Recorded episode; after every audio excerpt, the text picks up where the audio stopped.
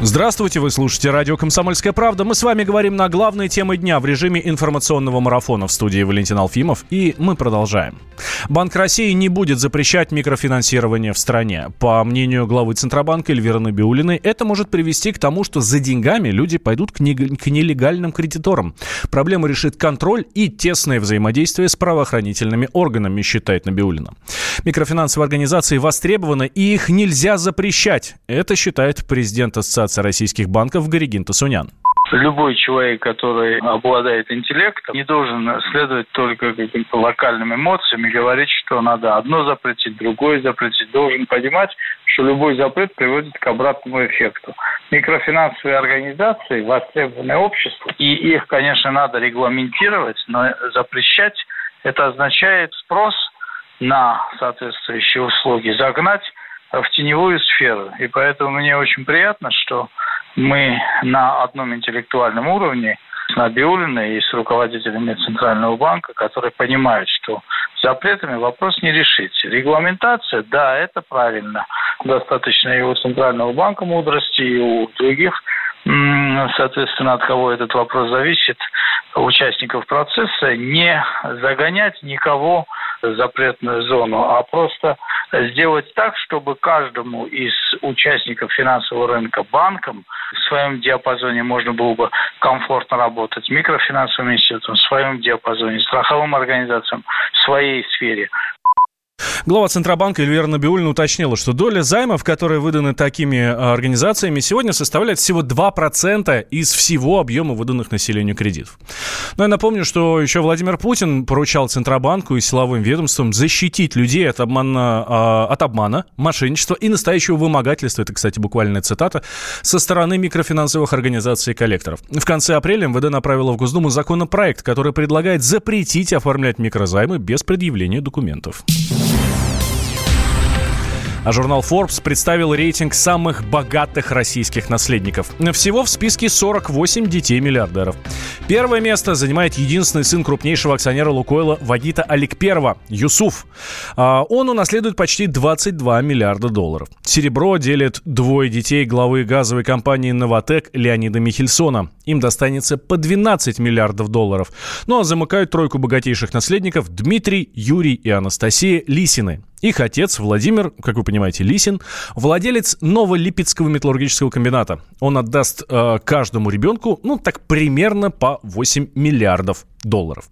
Всего в России сейчас насчитывается 103 миллиардера, и их совокупное состояние 440 миллиардов долларов.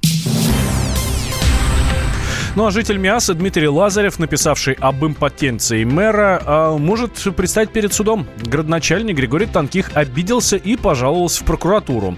Лазарев а, разместил пост в социальных сетях, который начинается а, со слов «импотенция Танких» на примере проблемы вонючей горячей воды. Это буквальная цитата. Но, говорит Мясец, он имел в виду не половое бессилие в смысле в медицинском, да, а неспособность мэра решить вопрос с водопроводом. Проблема заключается в том, что а, вода в кранах большинства жителей Машгородка и поселка Строитель воняет сероводородом. Это запах тухлых яиц. Проблема не решалась порядка 10 лет. Личная встреча была с главой, на которой он пообещал все исправить. После этой очередной встречи я написал этот пост, где назвал все своими именами. В народе это называется импотенция, другими словами, бессилие и неспособность решить эту проблему. А меня вызвали в прокуратуру по заявлению а, Григория Михайловича Танки как физического лица и выдало что-то вроде заключения. Теперь я жду, а, собственно, заседания суда. Но в мэрии Мяса рассказали не они, а прокуратура сочла слова Лазарева оскорбительными. А на вопрос нашего корреспондента о запахе горячей воды пресс-секретарь мэра э, Марина Рыкалина ответила, жалоб от жителей городская администрация не получала. Ну вот у нас обращений жителей страдающих нет, и в голове у нас нет. У нас имеет место быть загрязненность воды на Машгородске. Там обслуживающие организации в летний период промывку сетей проводят. Но вот сейчас какого-то особенного запаха не появился он. Страдающих, чтобы были какие-то обращения, у нас такого нет. У нас э, с Дмитрием Лазаревым есть свои особые отношения. Григорий Михайлович Время в прокуратуру подавал на правовую оценку вообще действий авторов постов ВКонтакте. Тем не менее, написанное слово топором не вырубишь, даже если оно в интернете. Так что теперь объяснять различия между сексуальным и управленческим бессилием автору публикации придется в мировом суде. Если иск мэра Танких удовлетворят, то двусмысленный заголовок может обойтись мясу в 3000 рублей штрафа. В России продолжают тушить лесные пожары. В нескольких регионах ситуация особенно сложная. Так, например, город Лесосибирск, это под Красноярском, готов был вспыхнуть как спичка и в считанные часы сгореть дотла. Пожарные ничего сделать не смогли бы. Но трагедии удалось избежать. И все благодаря жителям. Светлана Валиулина передает с места событий. Опасен огонь, жителям Лесосибирска напоминать не надо. Город в трех сотнях километров от Красноярска небольшой, 60 тысяч жителей, но считается крупным центром лесной промышленности. Вокруг несколько лесопилок, и из-за отходов производства, если полыхнет, не остановишь. Два года назад из-за пожара на одной из них сгорели десятки домов. Поэтому, когда возле дач, примыкающей к городу, загорелась сухая трава, народ в прямом смысле слова вздрогнул, рассказывает замначальника отряда федеральной противопожарной пожарной службы Владимир Сизых. То есть возникает пожар. Ну и, соответственно, сухостой температуру набирает быстро, горит тоже очень быстро. Сразу при горении возникают порывистые ветры, потому что тепловые потоки начинают восходить, а холодный воздух прибывать. Начинается разлет вторичных очагов, ну и буквально 10-20 минут, и площадь в разы увеличивается. На борьбу с огнем приехали 65 пожарных. Это весь местный состав. Но одни бы не справились. В какой-то момент стало очевидно, пламя может перекинуться на город. Тогда на помощь пришли жители. Тушили кто, как и чем мог. Заливали, затаптывали горящую траву.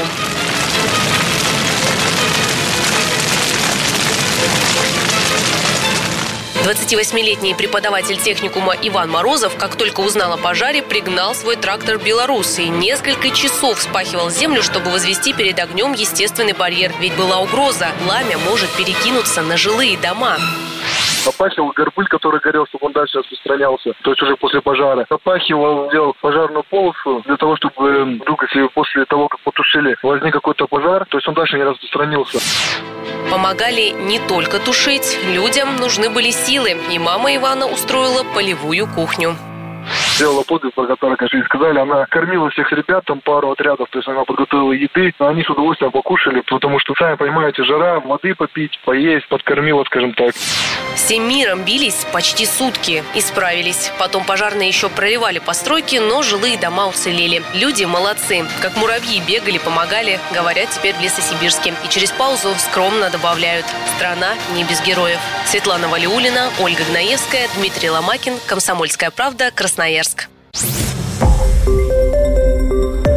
Радио «Комсомольская правда». Более сотни городов вещания и многомиллионная аудитория. Керчь 103 и 6 FM. Эм. Севастополь 107 и 7 FM. Эм. Симферополь 107 и 8 FM. Эм. Москва 97 и 2 FM. Слушаем всей страной.